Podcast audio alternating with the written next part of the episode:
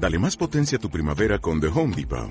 Obtén una potencia similar a la de la gasolina para podar, recortar y soplar con el sistema OnePlus de 18 voltios de Ryobi desde solo 89 dólares. Potencia para podar un tercio de un acre con una carga.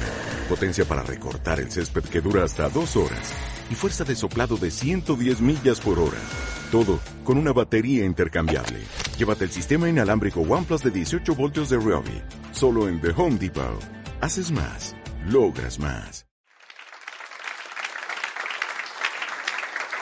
Quiero invitarle a abrir la escritura en el, en el primer, en el segundo libro de Pedro, capítulo 1 y verso 19. Vamos al 16, perdón, al verso 16 primero. Y quiero que entienda que la escritura en sí eh, no está separada o dividida, por decir algo, la palabra dividida, en secciones como capítulo 1, capítulo 2, sino que simplemente era una carta, una carta escrita en ocasiones a una sola persona o a una iglesia. Entonces vamos a leer el verso 16 y vamos a continuar en partes del capítulo 2. Porque os, capítulo 1 de segunda de Pedro y verso 16, porque os hemos dado a conocer el poder y la venida de nuestro Señor Jesucristo, no siguiendo fábulas artificiosas, sino porque fuimos testigos oculares de su majestad. Cuando lee esto, siempre que hablamos de la venida del Señor, siempre pensamos en la segunda venida. Sin embargo, aquí estamos leyendo que está hablando de la primera. Está hablando de la manifestación del verbo. Está hablando del logos que se convirtió o, los que lo percibieron lo vieron como rema. Pero la palabra, en el principio era el verbo, la palabra verbo es la palabra logos.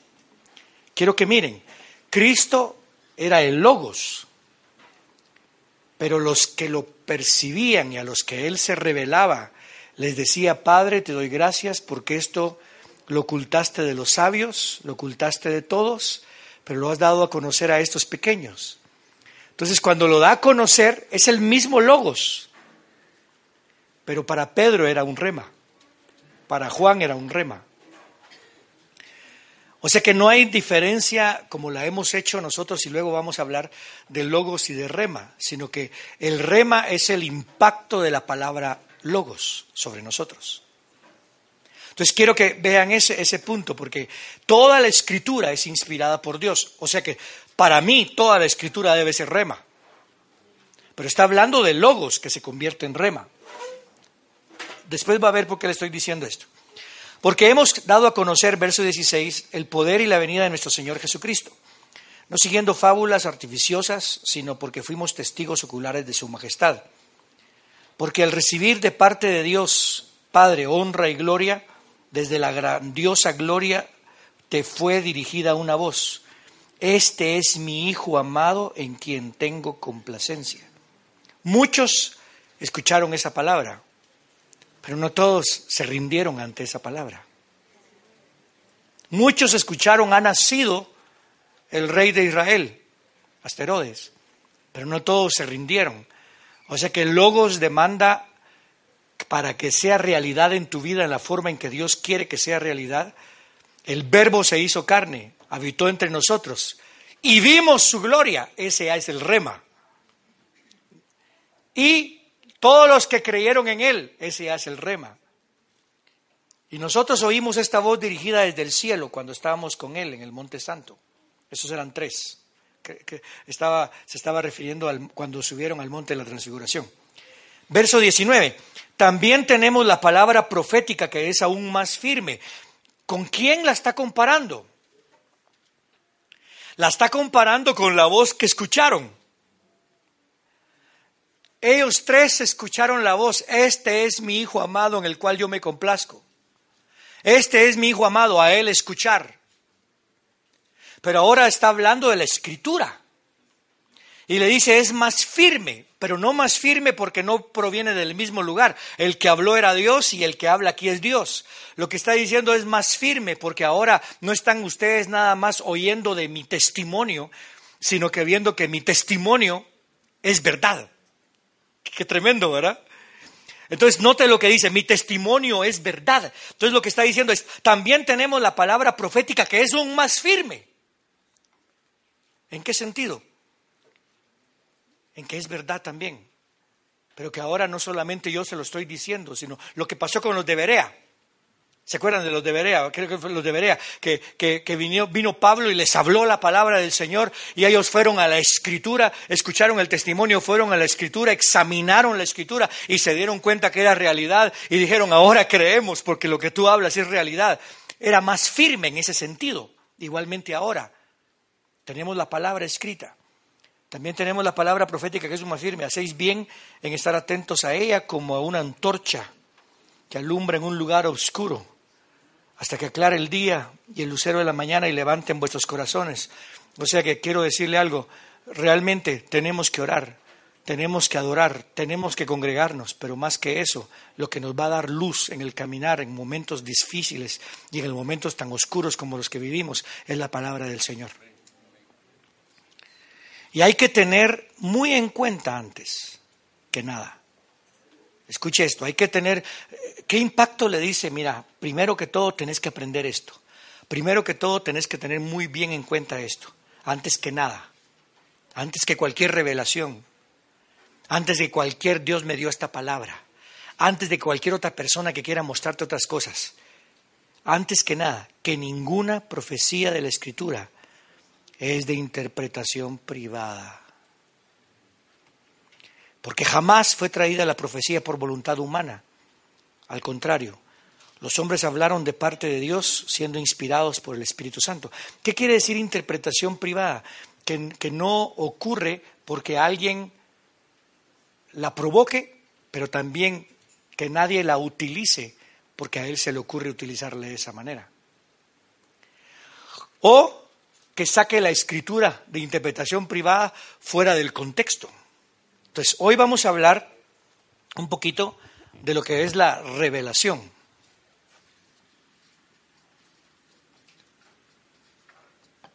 ¿Ok? Y la revelación siempre está muy, eh, muy conectada con lo que es el Señor Espíritu Santo. Sin el Señor Espíritu Santo no hay revelación, y sin revelación no podemos ver al Espíritu Santo. No sé si usted me dice cuál viene primero, yo repito lo mismo. Eh, sin, revelación, sin revelación no conocemos al Espíritu Santo y sin el Espíritu Santo no tenemos revelación.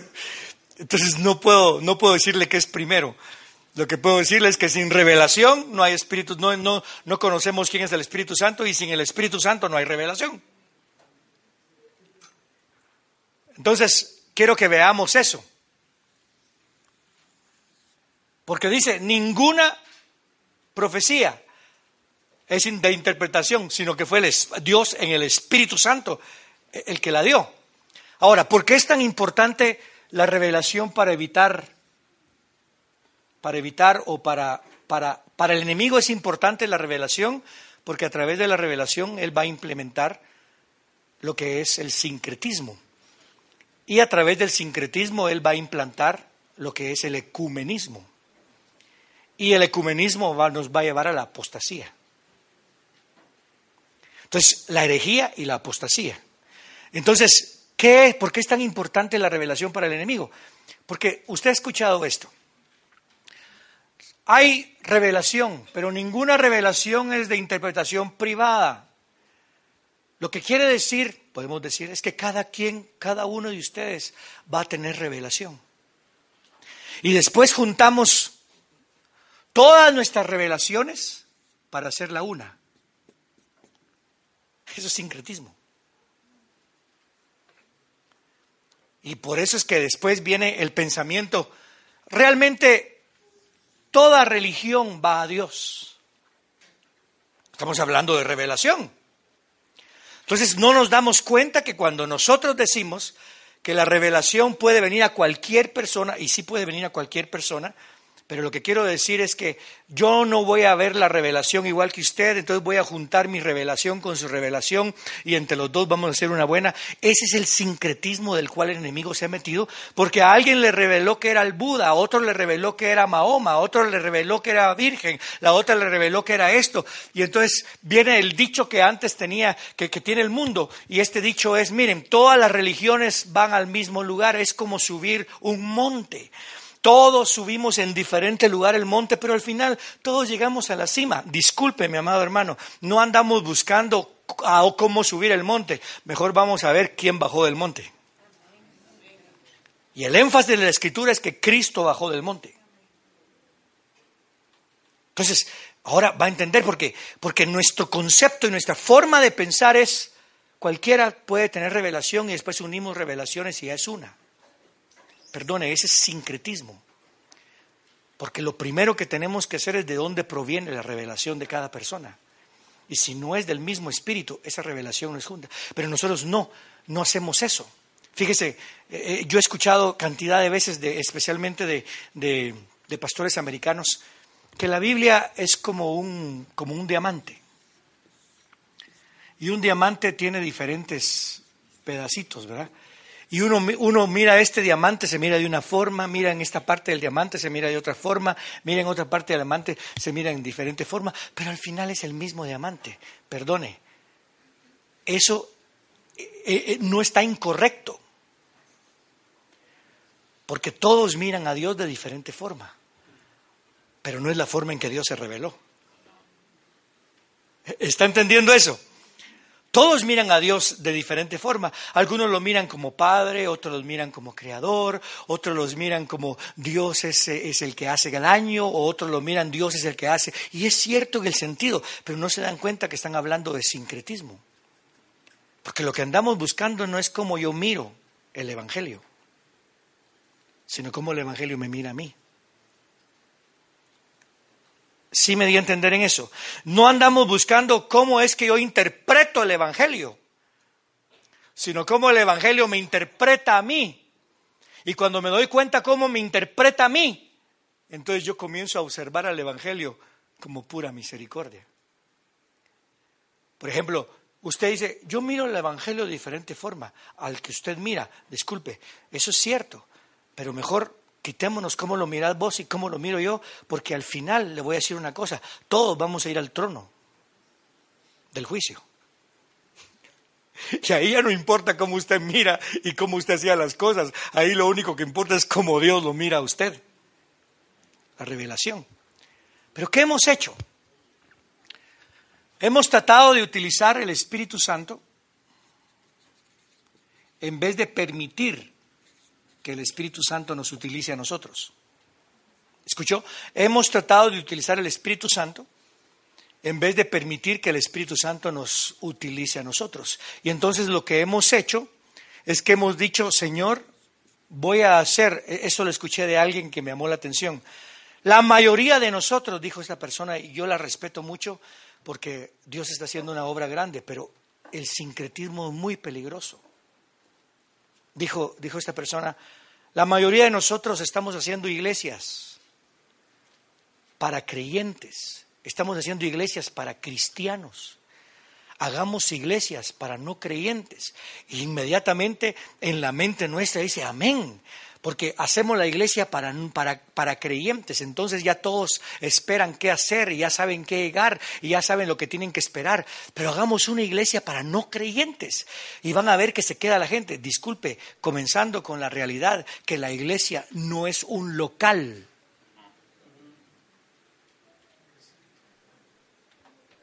Y que la iglesia la está haciendo, es el cuerpo de Cristo.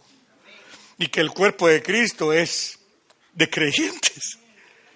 Entonces, ¿qué es lo que sucede? Que, que, en la forma de ver de esta persona, yo entiendo que él quiere alcanzar personas, pero la forma de ver de esta persona es de que la iglesia es un local. Entonces, ¿saben qué? Pintemos la iglesia diferente, hagamos, hagamos diferente las cosas, hagamos esto y lo otro, para que cuando venga uno que no es creyente se siente en casa. Pero no es esa la que estamos hablando. Entonces, todo, todo, Todo depende de tu, tu interpretación de qué es, de tu revelación de qué es la iglesia. Pero otros tenemos una interpretación legalista o una interpretación religiosa. Entonces, por eso es que ah, unamos las dos y entonces acá, no hermano, veamos qué le agrada al Señor. Porque entonces cuando comenzamos a hacer esto, a utilizar nosotros el Espíritu Santo, lo vamos a utilizar de la forma en que nosotros creemos que es bueno y no vamos a formar cuerpo. Tenemos que regresar a la Escritura. El centro de, una iglesia tiene que ser Jesucristo. Por eso es que le llamamos cristocéntrico. Pero el, el, centro cristocéntrico no es que nada más repetir el nombre de Jesús, sino que ser cristocéntrico es tener la misión de Jesús y a quien Él quiere agradar. Y tenemos que agradar al Padre. Eso me llamó mucho la atención. Entonces, quiero que miren la palabra revelación de nuevo.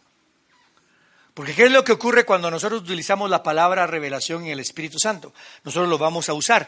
Y tenemos dos palabras que se utilizan en, en nuestro ambiente. Una es la palabra logos y otra es la palabra rema. ¿Ok?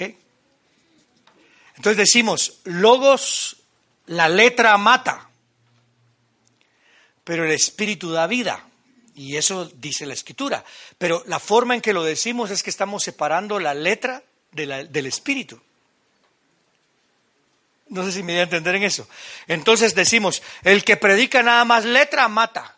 El que, en cambio, nosotros nos dejamos mover por el Espíritu y decimos lo que el Espíritu nos dé. Disculpe. El contexto lo que quiere decir es que el logo solamente va a causarte a muerte. La ley, la palabra manifestada. Pero si tú te rindes a lo que Dios está hablando, te va a dar vida. O sea que la letra sin el espíritu mata, la letra con el espíritu da vida. Cuando usted va al Antiguo Testamento, cuando usted lee la escritura, se da cuenta que se dice que por la palabra vivimos. Y está hablando de logos. Ahora se lo voy a poner en otra manera. En el principio era quién? El verbo. Muy bien. El verbo es el logos. La palabra logos, que por cierto está en griego, se puede traducir palabra, se puede traducir verbo y se puede traducir mandamiento también. Entonces, en el principio era la palabra, en el principio era el verbo, en el principio era el mandamiento. Pero nosotros resumimos todo esto en Yeshua. En el principio era Jesús, que es el Salvador, es la palabra.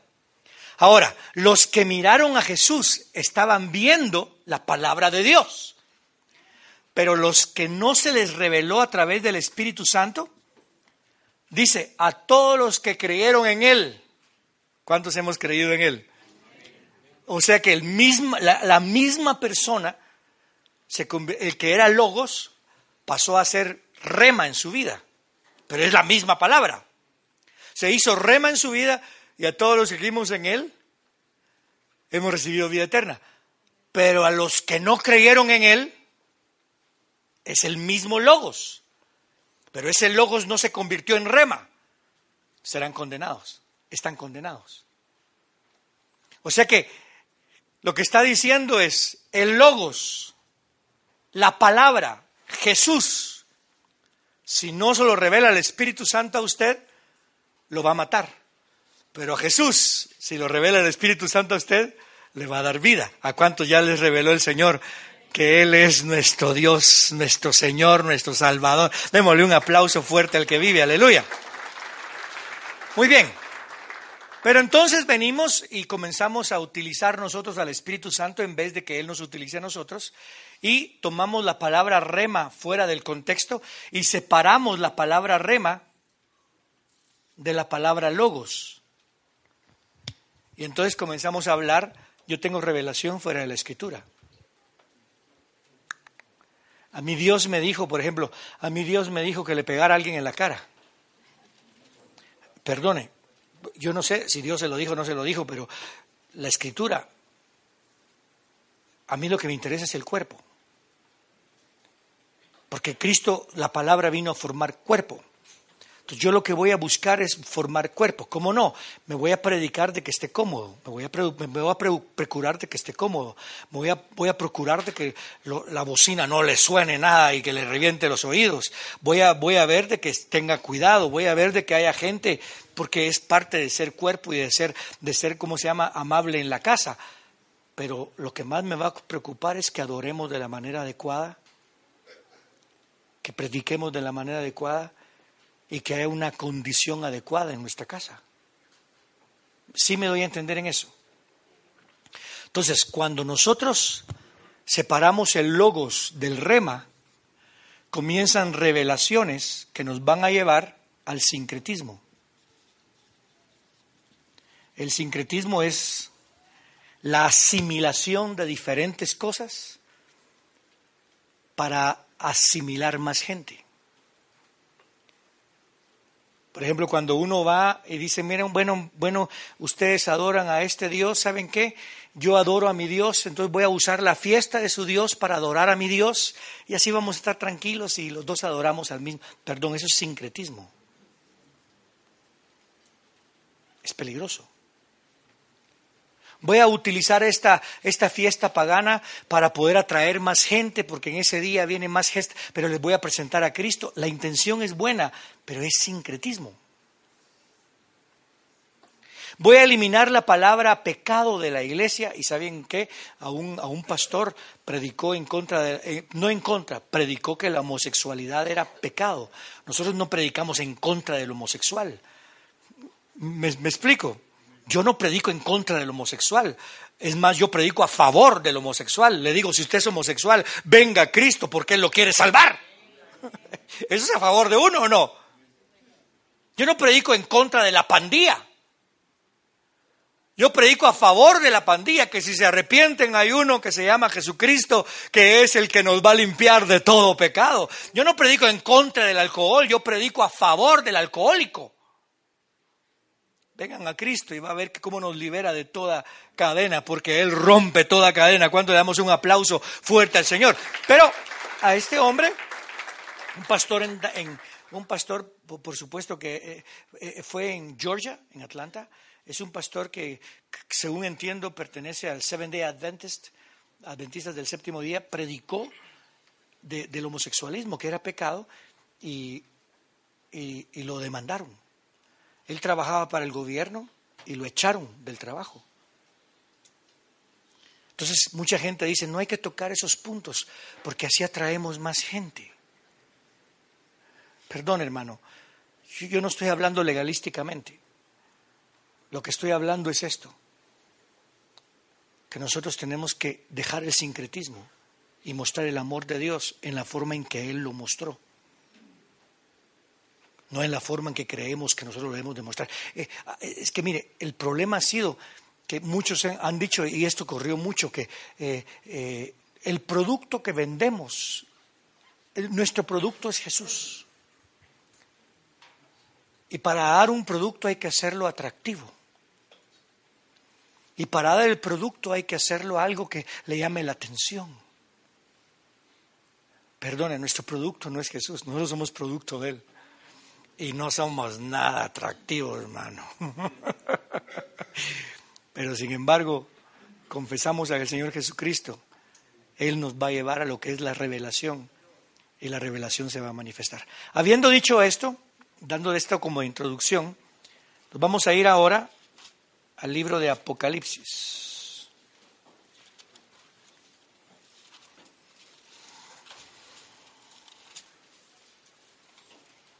En donde nos quedamos el jueves pasado.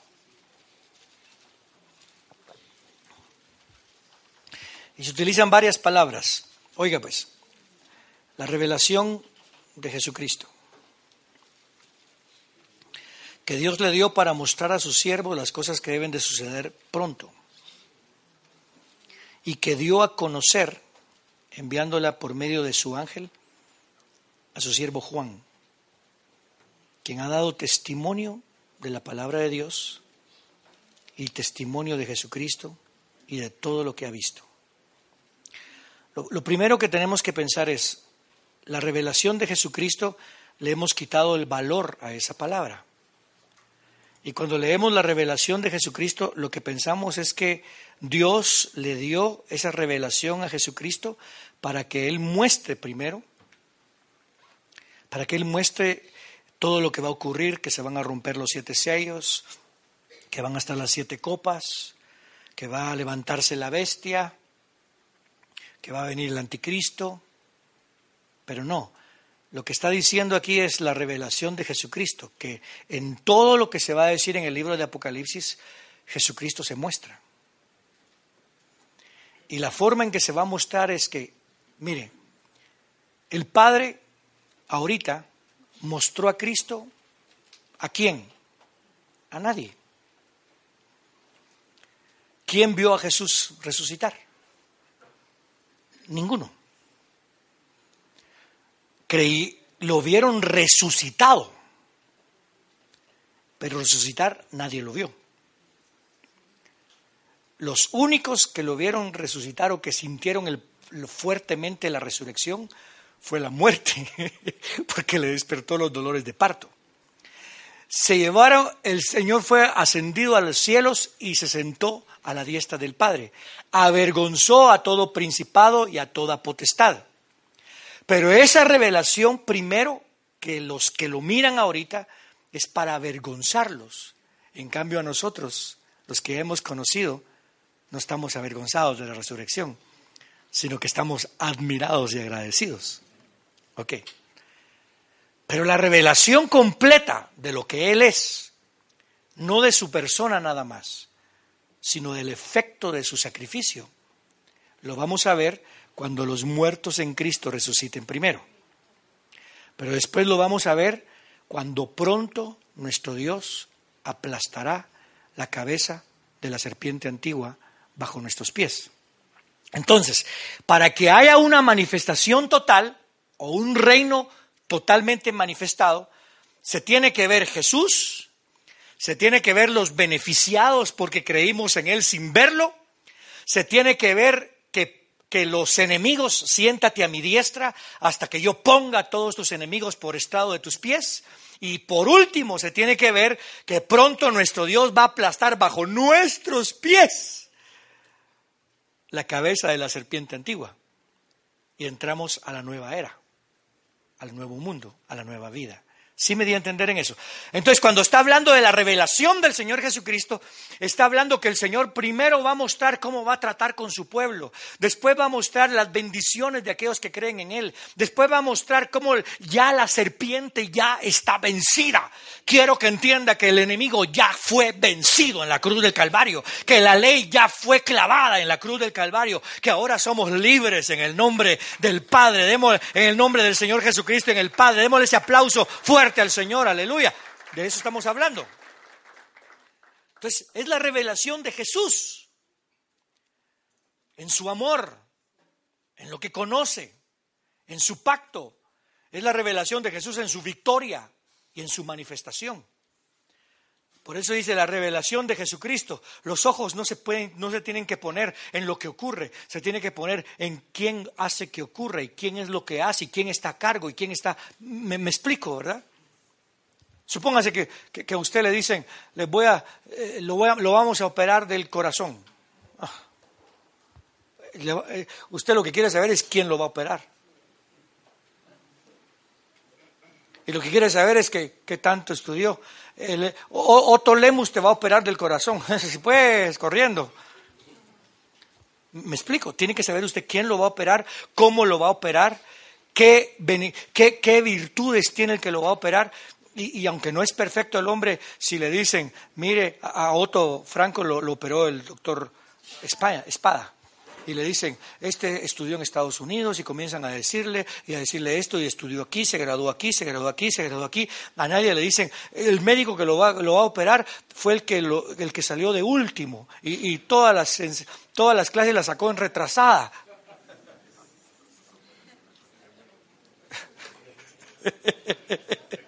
No, no, no. Eso no lo mencionan, ¿verdad? Pues ahora quiero que entienda, el libro de Apocalipsis nos muestra la calidad del dueño que tenemos. ¿Cuántos le dan gloria a ese dueño que tenemos? Muy bien. Entonces vamos, aquí está la palabra revelación, que es la palabra apocalipsis o apocalipto, apocalipsis. Y la palabra revelación lo que quiere decir en sí es un simple, y cuando digo simple, no estoy haciendo de menos la palabra, ni estoy haciendo de menos lo que se hace, pero es dejar ver quién es, quitar un manto, sacar al descubierto. Como cuando, cuando nació el, eh, Jesucristo, llegaron a los, a los pastores que estaban cuidando ovejas y le dicen, vayan, ha nacido el Salvador. Y corrieron a verlo, le dijeron el Logos, y cuando corrieron a ver el Logos, ahí estaba descubierto, era un baby. Pero ellos ya sabían que era el Salvador. Es lo que le estaban mostrando. Este es el Salvador. Es un descubierto ser descubierto. Al mundo le están haciendo descubierto todo lo que va a ocurrir, pero no mencionan a Jesús. ¿Cuántos han visto la película de San Andreas Fault, la, falla del San, pero no hablan de Jesús? Han, oído hablar de, de, las visiones de Nostradamus, pero no se enfatiza Jesús. El fin del mundo, pero no se enfatiza Jesús. Entonces es simplemente un descubrir. A usted se le descubrió que hay Dios, a usted se le descubrió quién es Dios, a usted se le descubrió que Cristo murió en la cruz del Calvario, pero no era rema para usted. Era religión. Entonces vamos a la siguiente palabra, que Dios le dio para mostrar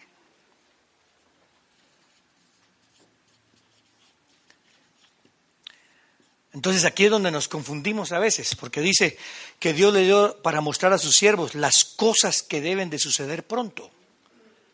Inmediatamente, cuando pensamos en eso, nos vamos al capítulo 4, en adelante. Y nuestro énfasis está cuando salen los, los demonios, se abre el abismo y salen los demonios de ahí. Hermano, lo primero que tenemos que pensar es en dónde el Señor usaba la palabra pronto. en el capítulo 2 y en el capítulo 3. He aquí vengo pronto, pronto, arrepiéntanse. Va a mostrarle a su iglesia la condición en la que está, pero que aunque esté en esa condición, hay un Dios que le dice, pero yo al que amo, reprendo y corrijo, pero al mundo no le dice, pero yo al que amo, reprendo y corrijo. La condición de ellos es sin Dios y sin pacto, la condición nuestra es con Dios y con pacto, pero le va a mostrar si está en pecado. ¿Qué es lo que dice? Yo conozco tus obras. Yo conozco tus obras. Conozco dónde estás. Conozco lo que estás haciendo. Conozco tu fe. Conozco lo bueno que has hecho, pero también conozco lo malo que estás haciendo. Y conozco que tu corazón no está bien. Arréglate. La palabra mostrar, usualmente uno, uno piensa con el dedo, ¿verdad? Cuando dice mostrar algo, o lo muestra o lo muestra, pero la palabra aquí más que todo es indicar. ¿Ok? Es indicar. Entonces, mira vos, mira vos, mira vos, digamos, supóngase que yo me paro aquí y digo, mira vos. Todos se quedan pensando a quién está hablando. Pero si yo indico, mira vos,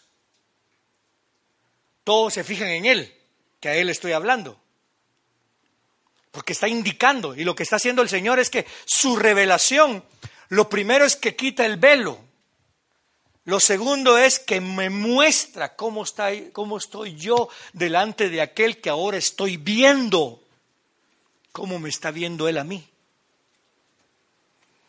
La otra palabra es que dio a conocer, enviándola por medio de su ángel a su siervo Juan.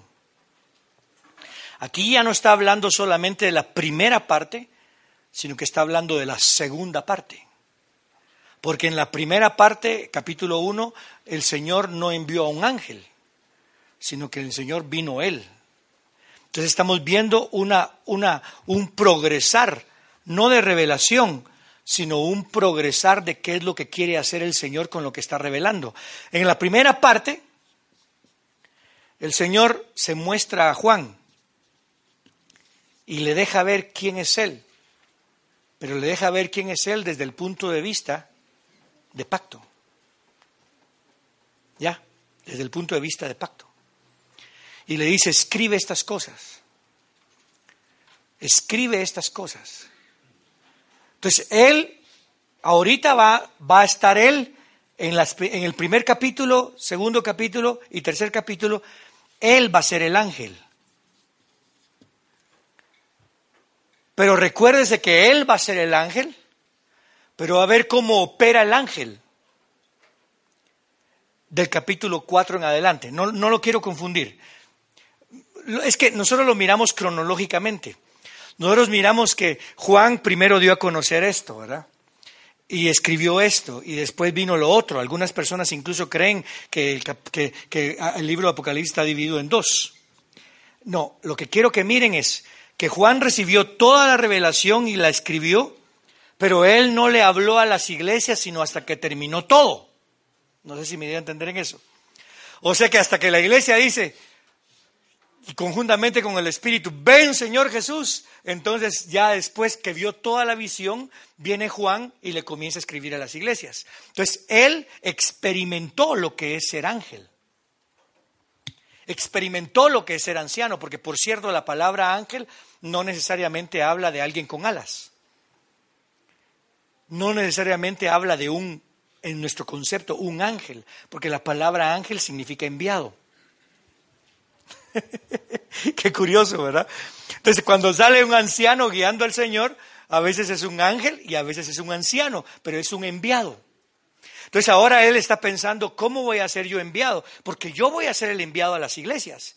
Y las iglesias voy a ir al que está enviado a la iglesia. Y el que está enviado a la iglesia se va a ser enviado a aquel. Entonces yo tengo que ver cómo trabajó el que fue enviado a mí conmigo. Porque yo tengo que dar por gracia lo que por gracia he recibido. ¿Me escuchó? ¿Qué pasó? lo llevan a la presencia de Dios. Y comienza a ver el trono. Y comienza a ver que todos adoran a Dios. Y de repente le muestran un, un sello. Y no se encontró nadie que abriera, perdón, le muestran un libro, un rollo. Y no se encontró quien abriera los siete sellos. Ni en el cielo, ni en la tierra, ni debajo de la tierra. ¿Y qué hace Juan? ¿Qué hace? ¿Cómo habrá llorado? Comenzó a llorar. ¿Y qué le dice? ¿Qué le dice el anciano? ¿Sabes qué viejo?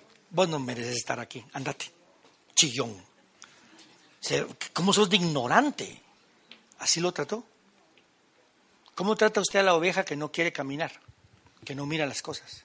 Ah, no quiere, no quiere. ¿Qué le va a hacer uno, mano? Que se vaya. ¿Cuántas veces tengo que perdonar yo a ese chavo? 70 veces 7. porque él está aprendiendo a ser ángel.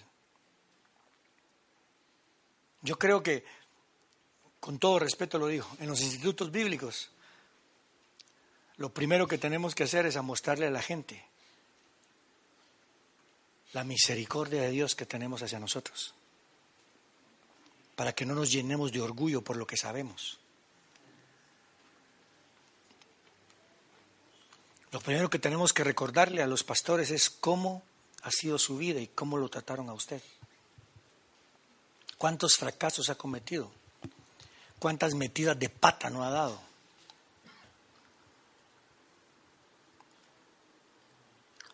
Eso fue lo que aprendió Juan. Eso es revelación. Una vez se acercó mi hermanita, la que recibió los, los disparos, los dos disparos, y me dice, es que quiero que entendas que yo no soy tan segura como vos. Porque yo sé que vos sos un hombre seguro en lo que hacéis y seguro en esto. Yo le dije, vos no me conoces. Yo me miro muy seguro. Yo me miro como que sé lo que estoy haciendo, hermano. No, no, no, no, no. Usted no sabe lo que yo sufro, la inseguridad que hay en mí.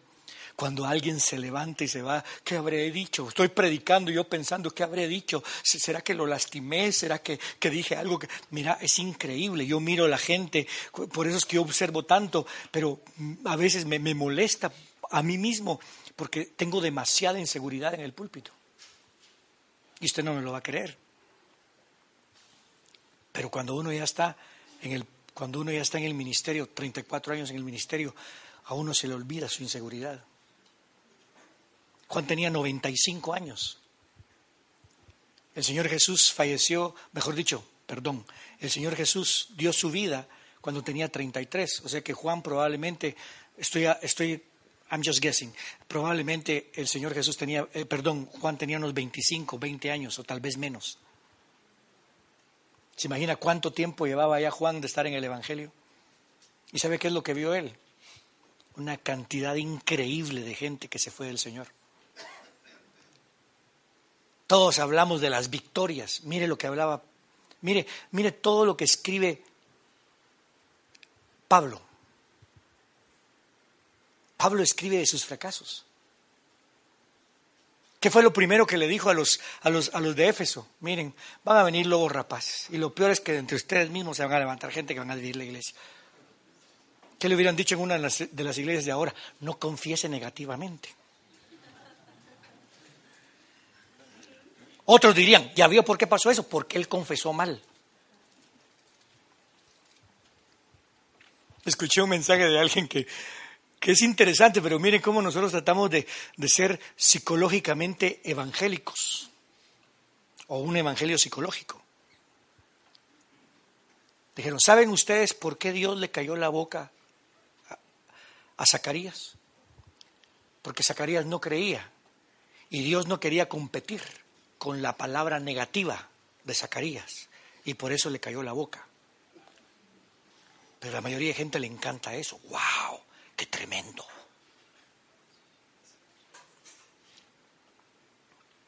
Mire a Pablo, todo lo que cuenta.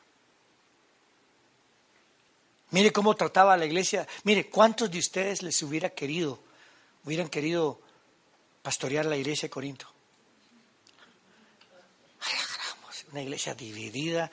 Ah, estaba usted predicando, yo soy de Pablo, yo soy de Apolos, yo soy de Cristo, yo soy de Pedro, toda dividida, hermano. ¿Cuántos, cuántos se han sentido tan frustrados en su iglesia? Que a veces han querido dejar la iglesia. Y mire lo que dice Pablo vuelvo a tener dolores de parto por vosotros.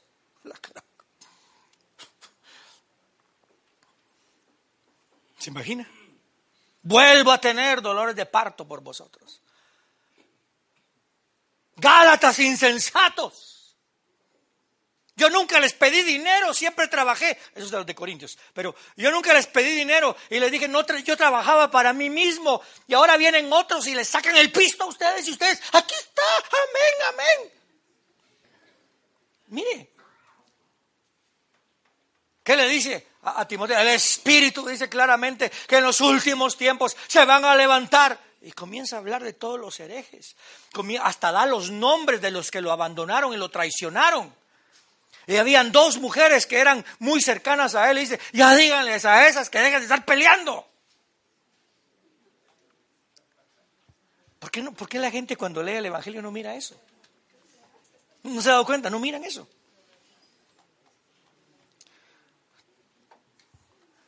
Y ahora Juan va a escribir de todo lo que va a ocurrir al mundo.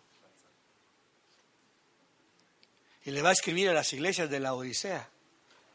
Pero primero Dios lo va a hacer pasar por sus errores. Creo que dos veces se puso a llorar porque no pasaba nada. Y a veces preguntaba, ¿y esto qué es? Y una vez vio algo terrible, a saber ni cómo reaccionó ese, ni lo escribas, le dijo Dios. y comenzaba a ver cómo la gente se iba por otros lados y comenzaba a ver cómo mataban a los justos. Comenzaba a observar cómo mataban a los justos. Hermano, yo cuando comienzo a escuchar, ayer usted escuchó, ¿verdad? de que se metieron y mataron a una mamá y mataron a su hija de, seis años y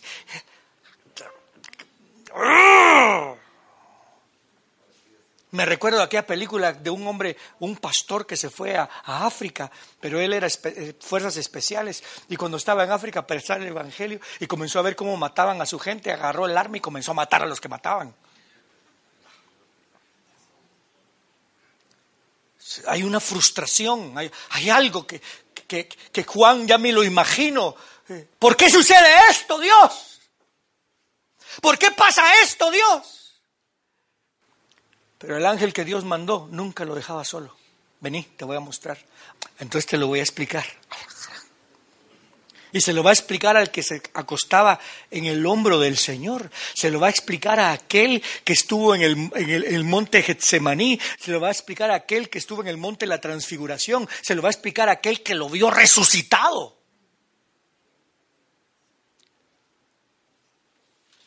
Qué paciencia la de mi Dios usted.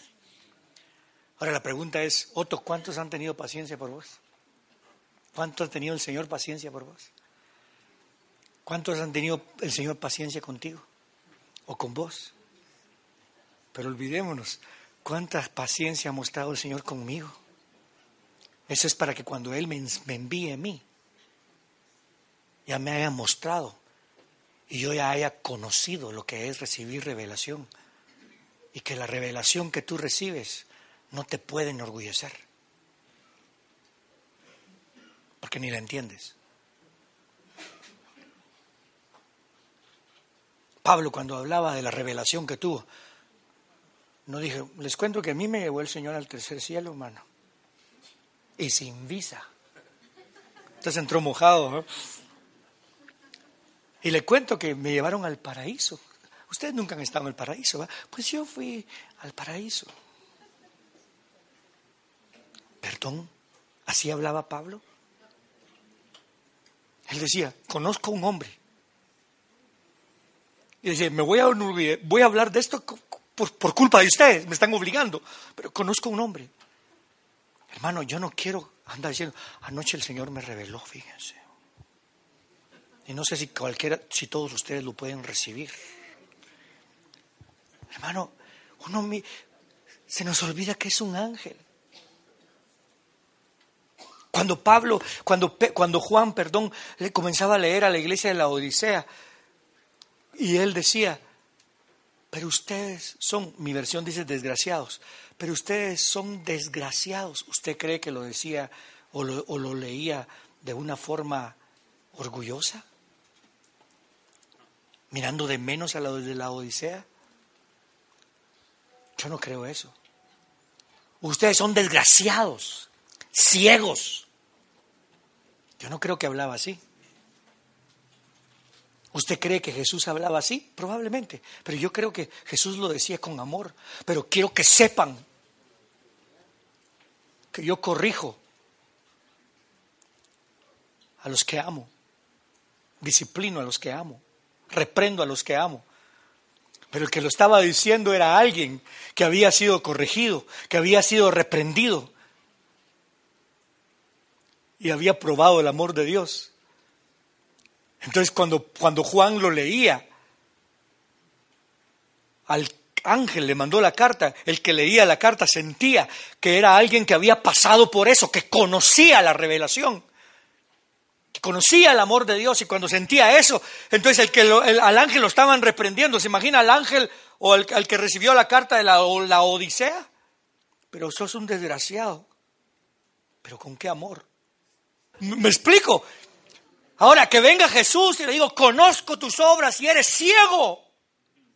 Te lo está diciendo. Después lo dice, eres ciego, pero compra de mí. Yo te voy a dar sin dinero, porque tú eres pobre para comprármelo, pero yo te lo voy a dar por gracia, aleluya. Démosle un aplauso fuerte al Señor. Mire, mire cómo es para mostrar, y por eso es que la siguiente palabra era para conocer, para dar a conocer. Que eso es lo que estábamos hablando ahorita. Que ya me señala, pero me dio a conocer, porque yo voy a ser el ángel. Hermano, usted es el ángel que va a ir a su iglesia, que va a ir a la iglesia este domingo a dar el, la palabra. Yo soy el ángel que vino hoy a dar la palabra, pero, la tengo que dar como alguien que ya vivió la reprensión.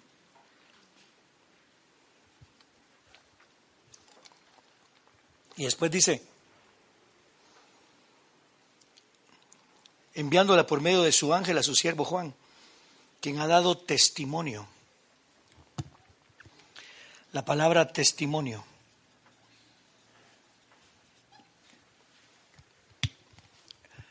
Es alguien que ya pasó por eso. Es alguien que ya vivió los fracasos. Es alguien que ya salió de eso. Por ejemplo, cuando alguien va a dar un testimonio, eh, uno, uno lo da y dice, yo era esto, pero ahora soy esto. Nadie puede dar un testimonio diciendo yo era esto y sigo siendo lo mismo. Eso no es testimonio.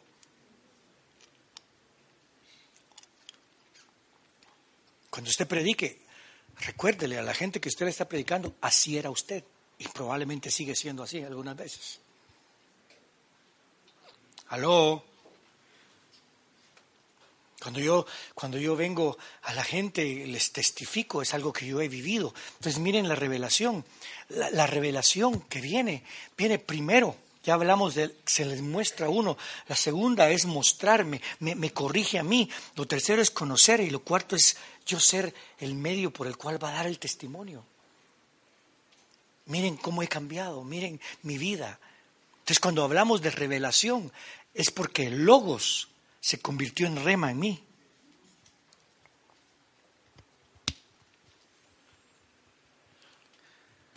Entonces, déjeme decirle, cuando usted dice, eh, eh, a, mí, yo, yo, a mí me operaron y, vi al Señor, eso es increíble, pero ¿qué cambio hizo en usted? ¿Qué, qué cambio hizo? Porque, porque a lo mejor es nada más un testimonio para engrandecerse usted. Eso no es la revelación del Espíritu Santo. Y el que se revela es el mismo, es Jesús. En una ocasión alguien me preguntó y me dijo, porque estábamos platicando, yo le decía, el Señor me habló a mi corazón, siempre digo así, el Señor me habló a mi corazón, el Señor me habló a mi corazón. Entonces me dijo, Pastoria, ¿a usted nunca le ha hablado el Señor al oído? Entonces yo le dije, si yo te digo el Señor me habló al oído, me voy a enorgullecer. Y la persona va a decir, ¡ala, qué tremendo! De veras. Y lo que importa no es, ¿cómo no? Importa en, en mí. Importa que Dios le hable. Pero lo que importa en mí es que yo le haga caso. ya, por ejemplo, viene el padre y le dice al hijo, hijo, sí, papá, ve a trabajar ahorita voy, como dicen, como dicen ahora los jóvenes, vaya pues. y se quedó acostado. Y él oyó la voz audible. Viene al otro y le dijo, hijo, ve a trabajar. No, no tengo ganas. Y se quedó acostado. Los dos oyeron la voz. Pero lo que importa es que el otro dijo, no, no, no, yo le contesté mal a mi Dios. Le contesté mal a mi Señor. Yo me voy a levantar y voy a ir a trabajar. Entonces lo importante no es si lo escuchó audible, que no estoy haciendo de menos eso. Lo importante es si usted obedeció y si usted se humilló. Pero si va a salir del cuarto, oye, oye, adiós, mano. La voz nunca te habla, ¿verdad? A mí me habla todos los días. Perdón, hermano. No estamos en la misma onda. Lo importante es que usted le obedezca. Entonces, póngase a pensar en esto. La revelación tiene que ser rema. Entonces, cuando alguien viene y me dice, tuve esta revelación, ¿a quién enfoca? ¿Me enfoca a mí? Cuando alguien me dice, por ejemplo, a mí me han profetizado varias veces, me han dicho cosas al respecto de lo que soy yo, del ministerio y cosas por el estilo, ¿me enorgullece eso? ¿Viene de Dios eso? Supóngase que alguien le pregunte, vas a ser apóstol a todas las naciones. ¿Qué, qué piensa usted? ¿Se siente superior? Va a decir usted, ¿y cuando me compran el pasaje? No es que te van a llevar preso a todos los lugares. Mira Pablo, ¿sabe por qué Pablo era apóstol a todas las naciones? Porque llegaba uno y lo echaban. se tenía que ir a otro lado y lo echaban. Y se iba a otro lado y lo echaban, y lo echaban, y lo echaban. Y después lo llevaron preso. Mire, si no lo llevan preso, no, no llega a Roma. Bueno, la actitud es importante. ¿Qué es lo que espera del Señor? La revelación es importante. Pero si tenemos una revelación solo para atraer o para ah, endulzar o para asombrar, vamos a juntar gente, pero va a ser sincretismo.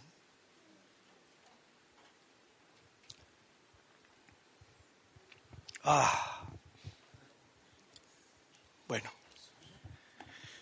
Hablemos para terminar de la palabra revelación, pues. Todo lo que yo hago en la iglesia debe de ser para anunciar al que es,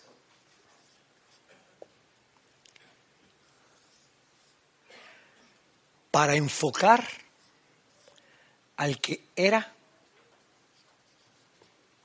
y para formar al que ha de venir.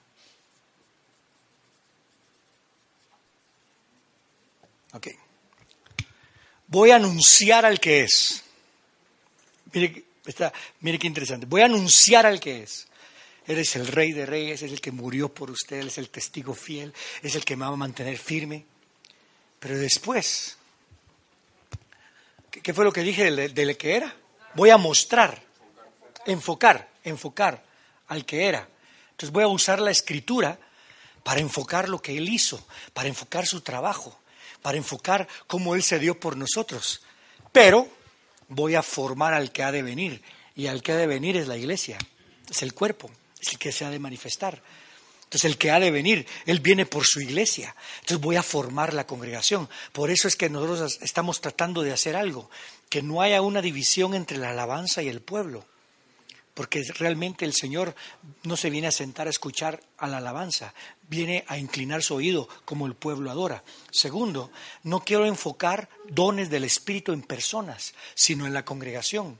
Por eso es que se muevan los dones de sanidad, que se muevan los dones. Usted ore, que, quiero despertar eso. No sé cómo lo vamos a hacer, pero estamos convencidos de que el que comenzó la buena obra en nosotros no se va a detener, sino hasta perfeccionarla. Entonces, que se muevan los dones, pero que alguien nos dice, yo tengo el don, yo, he escuchado personas, yo tengo el don de sanidad usted. Solo falta que me diga, te cobro 20 dólares ¿verdad? por cada vez. No, con todo respeto lo digo, por favor, los ministerios hay que, hay que promoverlos, hay que promover el ministerio profético, pero por favor, tenemos que hacerlo dentro del cuerpo. ¿Cómo lo hacemos? Comienza conmigo, comienza con usted como pastor. Tiene que estar metido en el cuerpo. Y le voy a decir algo, le voy a decir algo. Nada de esto ocurre sin oración.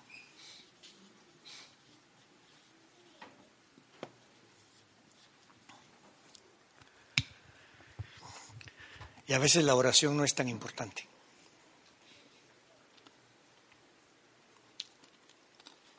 ¿Cuántos han orado por los alimentos? Ahora, seamos sinceros. ¿Es tan importante la oración por los alimentos para nosotros? ¿O es más importante el alimento? no conteste, porque no lo quiero ofender. Es más, a veces ponemos a orar a una persona que ora largo, ¿ah? y uno está muerto de hambre. Apúrate, papadito. A veces en la iglesia la oración es nada más algo con que cumplir. Tenemos que salir rápido. Tenemos que orar rápido. Oramos, pero la palabra oración es para todo el servicio. La oración, lo primero que hace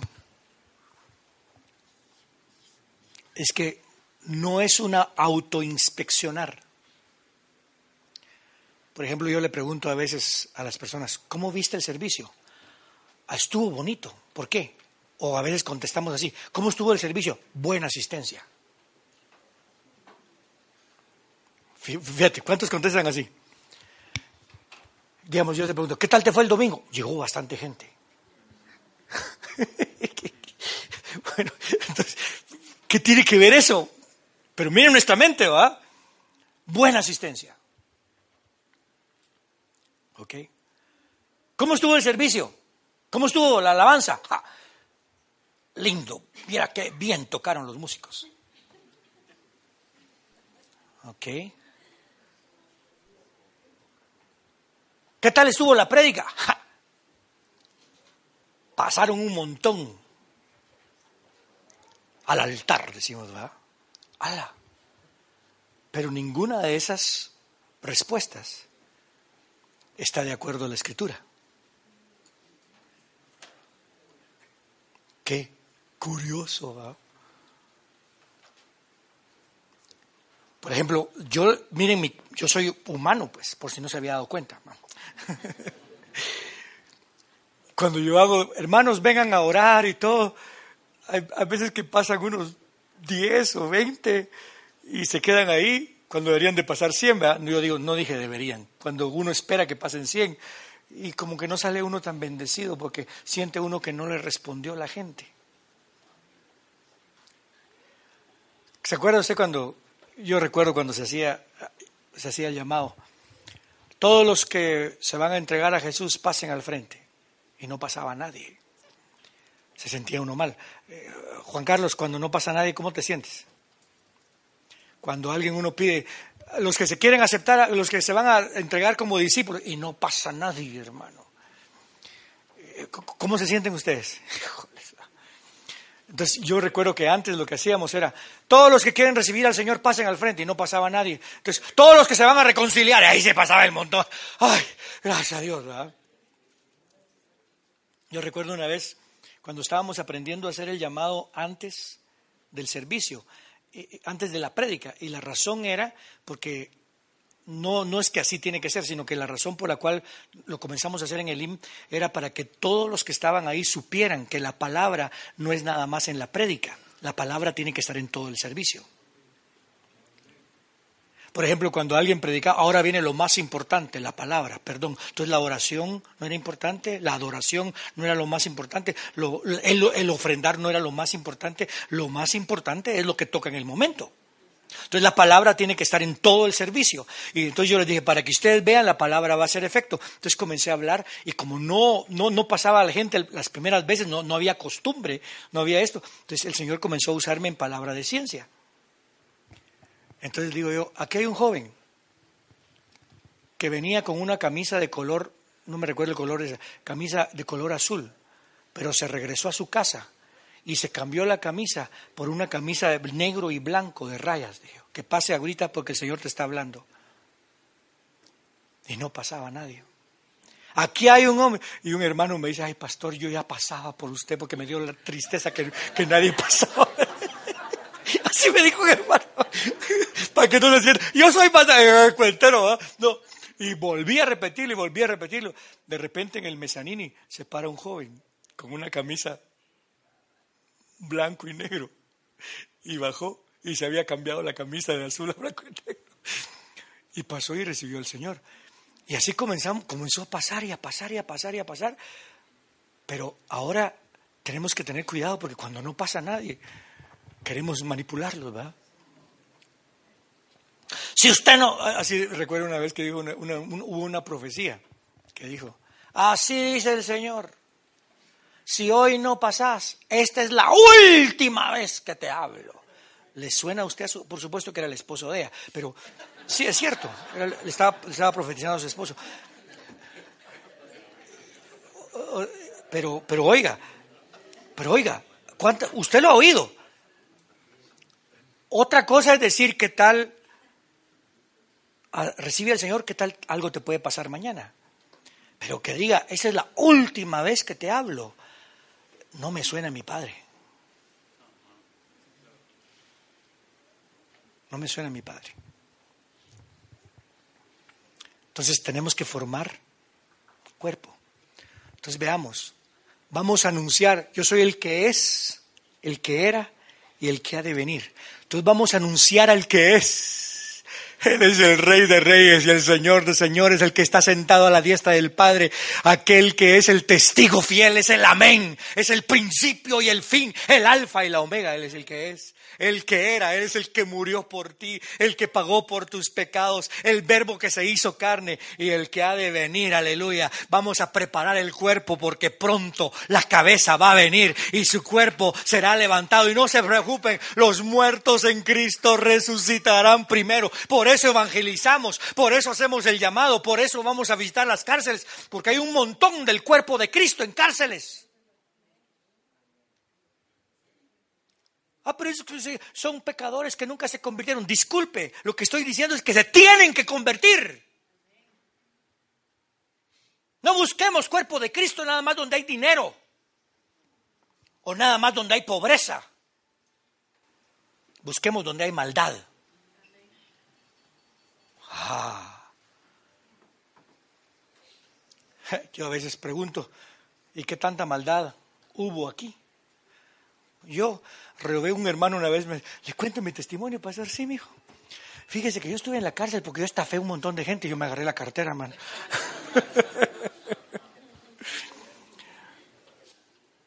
Miren la cara al hermano Chero de aquí. Qué chulada, dice uno, ¿ah? Que les cuente su testimonio.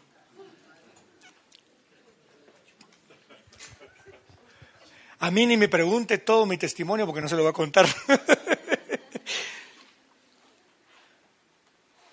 Entienda, no se trata de ir al pobre o de ir al rico, se trata de ir donde hay pecado.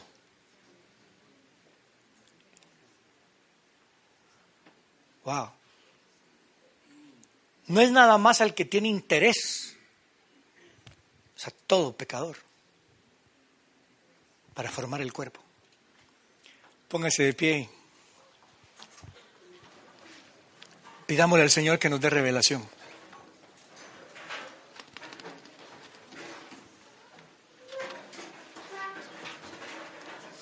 ¿Qué tal si tocamos el centro de todo eres Jesús? ¿Cuántos quieren cantar conmigo eso? El centro de todo eres Jesús, por favor.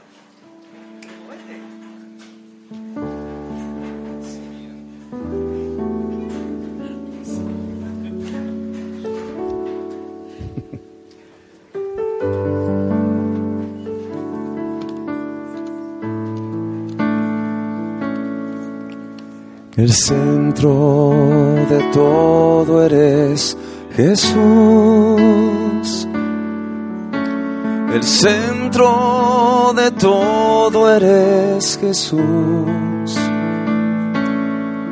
Desde el principio y hasta el fin. Tú has sido y siempre serás Cristo oh Cristo, el centro de mi vida sé Jesús, el centro de mi vida sé Jesús.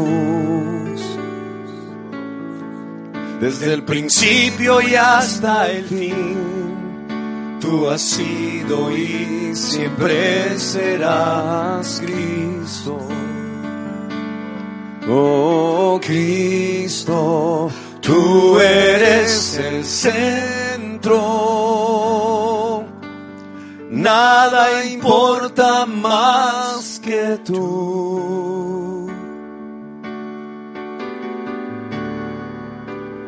Todo el universo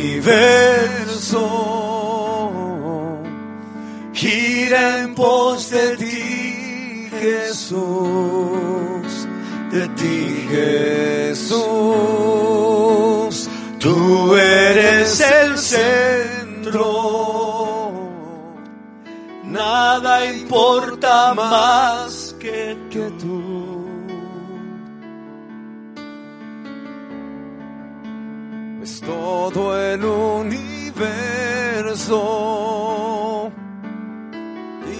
en pos de ti, Jesús, de ti, Jesús, de mi ser hasta el cielo, Cristo es el centro, Mi vida eres tú, si mi vida eres tú, de mi ser hasta el cielo, Cristo ser centro. Mi vida eres tú, si mi vida eres tú.